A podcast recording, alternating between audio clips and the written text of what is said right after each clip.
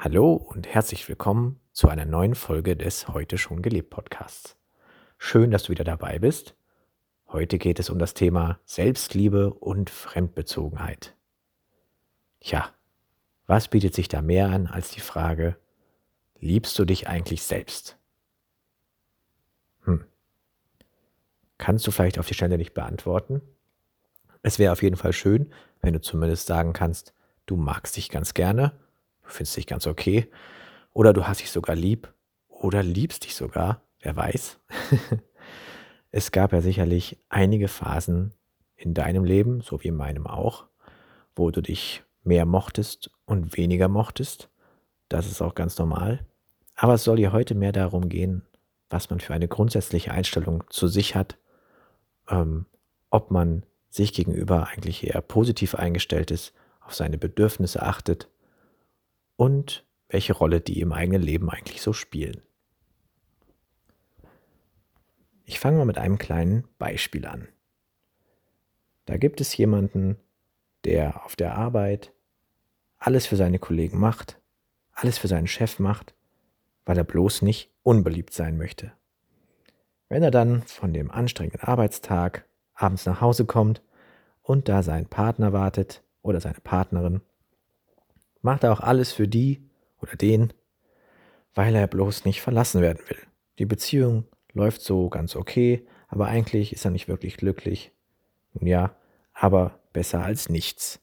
Und am Wochenende fragt dann noch der entfernte Bekannte, ob er nicht beim Umzug helfen könnte. Und auch wenn er den eigentlich nicht wirklich mag und auch seit Monaten nichts von demjenigen gehört hat, hilft er halt, denn man könnte sich ja sonst unbeliebt machen oder zurückgewiesen werden und plötzlich ist man gar nicht mehr liebenswert. ja, das war jetzt sehr vereinfacht dargestellt, aber tatsächlich kenne ich viele Menschen und habe auch schon viele Coaches gehabt, die ähnliche Probleme hatten, die also ihre eigenen Bedürfnisse immer hinter die aller anderen gestellt haben. Und meistens hat es was damit zu tun, dass der oder diejenige sich selbst nicht sonderlich mochte und der Meinung war, wenn sie denn nicht alles macht für die anderen, dann würde irgendetwas Schlimmes passieren, nämlich im schlimmsten Fall, dass man keine Freunde mehr hat, keinen Partner mehr hat, keine Arbeitsstelle mehr hat und so weiter und so fort und man plötzlich ganz alleine ist und mit sich alleine ist es ja am schlimmsten, denn da ist ja niemand mehr, der einen lieb hat. Und da haben wir auch schon wunderbar die Brücke zur Selbstliebe, denn wenn man eine gesunde Basis hat, auf der man aufbauen kann, ein gutes Verhältnis zu sich selbst, dann ist man in vielem sehr viel freier und sicherer. Könnte man auch als Selbstsicherheit bezeichnen oder als Selbstvertrauen. Ich glaube, das hat auch alles mit Selbstliebe zu tun. Woher kommt das nun? Ich würde sagen, dass in unserer Gesellschaft Selbstliebe eigentlich sehr stiefmütterlich behandelt wird. Wenn es überhaupt thematisiert wird, dann meistens eher in einem negativen Kontext. Also sprich, es wird verbunden mit Selbstverliebtheit, mit Arroganz, Narzissmus, Egoismus. Und nicht umsonst hören wir ja auch oft, wenn wir vielleicht was Tolles erreichen, Sätze wie halt mal den Ball flach, naja, so toll bist du nun wieder auch nicht, nimm dich mal nicht zu wichtig. Also es wird eigentlich eher suggeriert, dass man sich selbst immer an zweiter oder noch besser dritter oder vierter Stelle hinter alle anderen stellen sollte und man auch sowieso nicht so toll ist.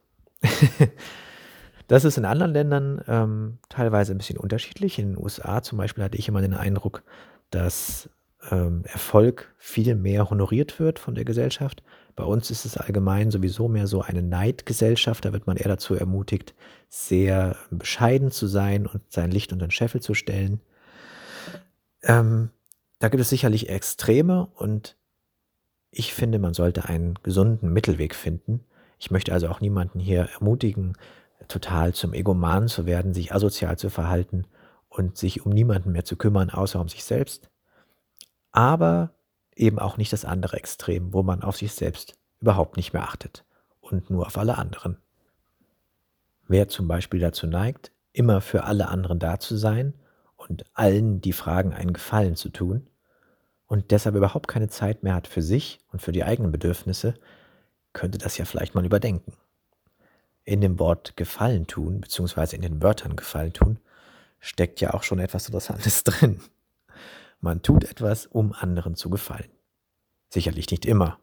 Und ich bin auch jemand, der gerne anderen Gefallen tut. Aber vielleicht sollte man die eigenen Motive mal hinterfragen und darauf achten, warum man eigentlich bestimmte Dinge tut. Und in den Medien wird uns das ja auch immer wieder gezeigt. Ob das der neueste Marvel-Film ist, wo der Held sich natürlich gleich für die ganze Menschheit aufopfert, oder ein Liebesfilm, in dem wir gezeigt bekommen, dass ein wirklich toller Partner natürlich alles für seine Partnerin tut, bis hin zum Tod.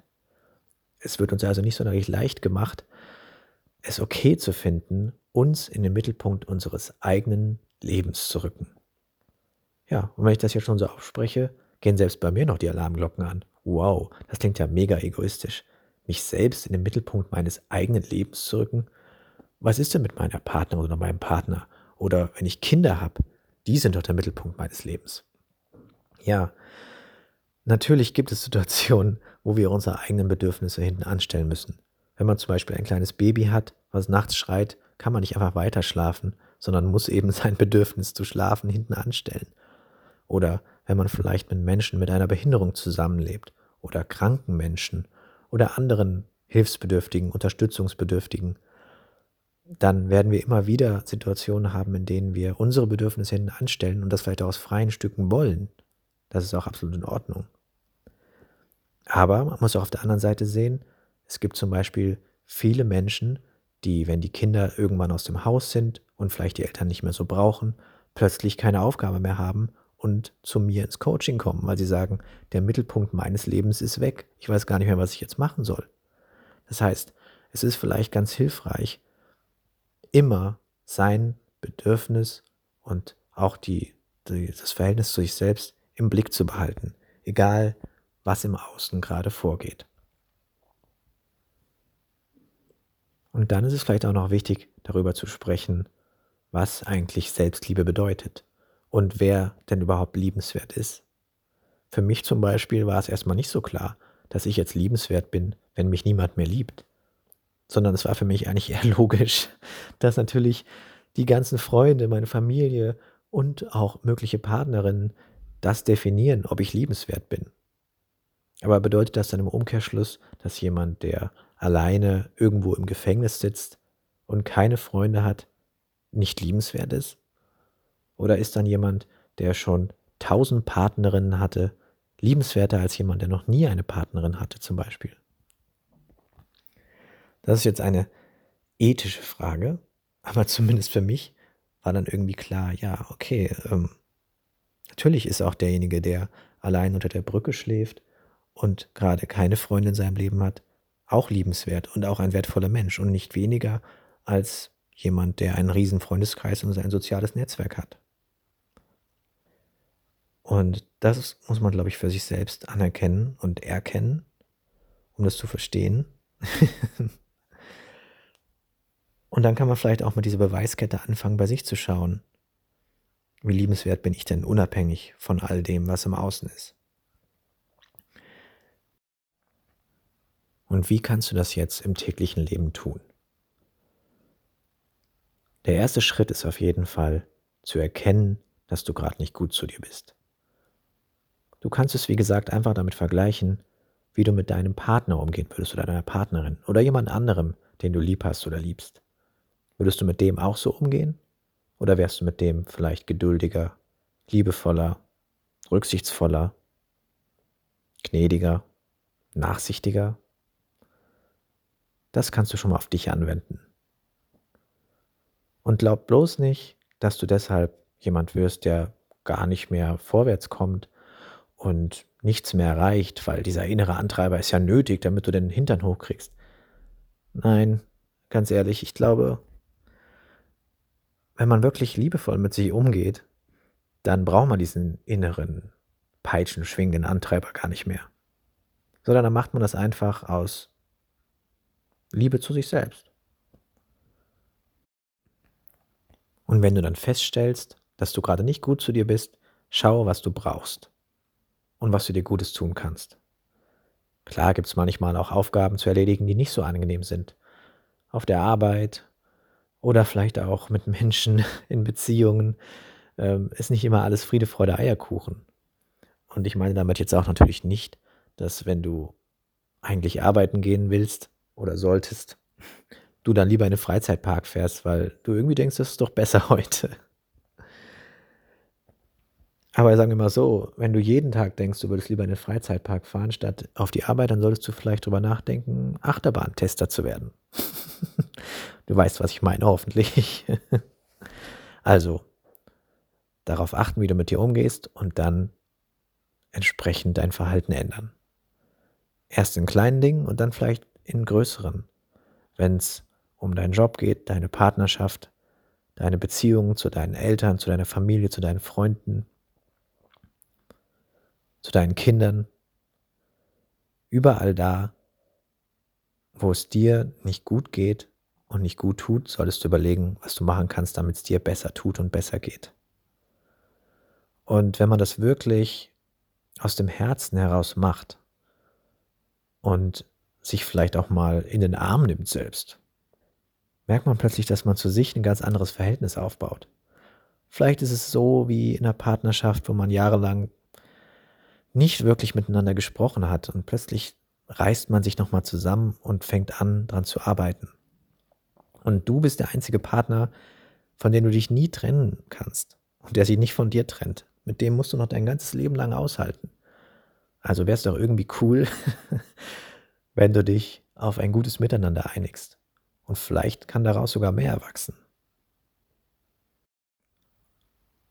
Und ich kann nur aus meiner eigenen Erfahrung sagen, dass es ein langer Weg ist von ich finde mich ganz okay oder sogar schlechter zu ich habe mich lieb oder ich liebe mich selbst. Und auch für mich ist das noch ein langer Weg und ich übe täglich. Aber diese Podcast-Folge soll als Inspiration dienen für dich, dass du dich vielleicht mehr damit beschäftigst, dir vielleicht ein Buch dazu kaufst oder vielleicht sogar überlegst, dann eine Therapie zu beginnen oder ein Coaching. Und wenn du dich gerade gar nicht gut mit dir selber fühlst, gibt es auch noch die Telefonseelsorge, die du erreichst unter 0800 111 0111. Da sitzen immer Menschen Tag und Nacht, die für dich da sind, dir zuhören und dir Beistand leisten. So, das war diese Folge zum Thema Selbstliebe und Fremdbezogenheit. Du merkst vielleicht schon, dass es ein bisschen kürzer ist als die vorangegangenen Folgen. Da habe ich mich einfach an dem Feedback orientiert, was ich bekommen habe, damit ähm, auch die Möglichkeit besteht, mal so eine Folge zwischendurch quasi als Coaching to go happen, einfach zu naschen. Ja, okay. Man merkt vielleicht, dass ich Hunger bekommen habe beim Aufzeichnen dieser Folge. Deshalb höre ich jetzt auch auf. Ich danke fürs Zuhören und freue mich über dein Feedback auf Facebook und da heute schon gelebt Live Coaching Frankfurt. Und weitere Informationen findest du natürlich auch über mich und den Podcast auf www.heute-schon-gelebt.de. Dann bleib gesund und ich freue mich, wenn du auch nächstes Mal wieder zuhörst.